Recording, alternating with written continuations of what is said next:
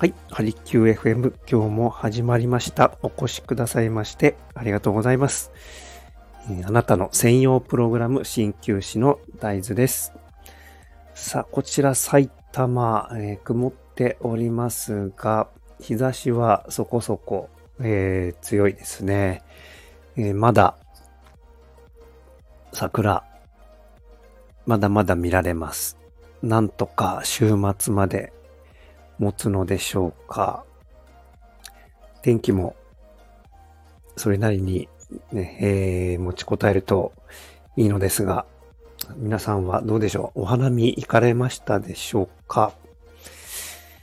ね、えー、都内ではもう結構、葉っぱとか出てきて、品種によってもですね、結構バラバラだとは思いますが、さあ、まだ楽しめるところあったらもう最後、今週末が最後ぐらいでしょうか。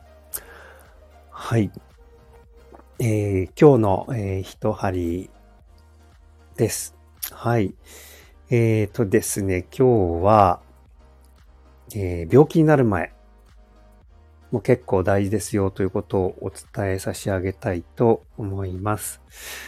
はい。えー、東洋医学にはですね、未病という考え方があります。えー、未だに病気になっていない未病というふうに漢字では書きます。はい。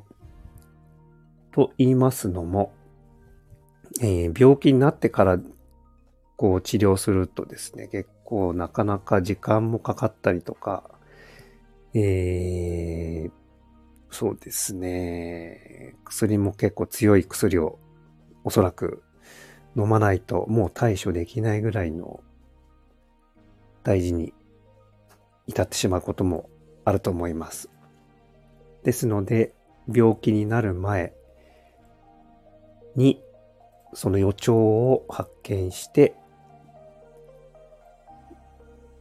小さいうちからですね、えー、症状を抑えられれば大きな病気にはならないで済むというような考え方があります。えー、鍼灸師の中でも、その未病に対する、ですね、えー、アプローチ。それをやってる方っていうのはあんまり、そうですね、最近あんまり聞かないですかね。どうしても、うん、鍼灸治療に駆け込んで来られる方というのはどうしてもこう他で、えー、いろいろ見てもらったけれどもなかなか良くならなかったので、えー、たどり着きましたみたいな感じの方が結構多く見受けられます。はい。えー、ですので、なんとかですね、病気になる前に予兆が分かれば対処できるのかなと、ちょっともどかしさを、えー、感じながらですね、日々、えー、過ごしております。で、東洋医学では、まず西洋医学みたいにですね、レントゲンを取ったりとか、血液を抜いてその成分を調べるとか、えー、カメラを体の中に入れて、え組織がどうなってるとか、そういう検査はほぼしないと思います。えー、してる方もいらっしゃるかもしれませんが。はい。では、どういうふうに体を見ているかというと、えー、その人の、えー、例えばですね、えー、肌ツヤであるとか、あとは、脈ですね。脈の調子ですとか、あとは、えー、声の調子ですとか。あとはその人の生活スタイルですね。あとはその人の、えー、性格、思い癖、えー、主にですね、その、こう、外側から感じ取れるもので、えー、総合的に判断して、えー、行っております。ですので、えー、少しですね、えー、慣れると、おそらくどなたでも、えー、感じられるようになると思うんですよね。それが、えー、分かれば、なんとかですね、病気になる前の段階で、こう、対処できればいいなと思っております。はい。で、結構ですね、病気になるまでわからないっていう方結構実は多くいらっしゃるんですよね。えー、特に、うん、忙しく仕事されてる方ですと、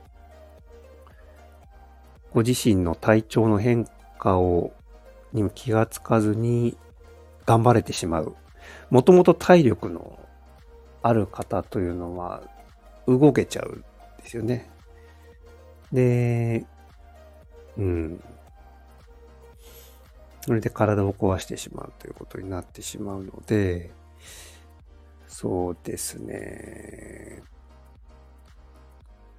まあ、病気になっていないからといって、じゃあ健康であるのかというと、またそこはなかなか微妙だったりすると思います。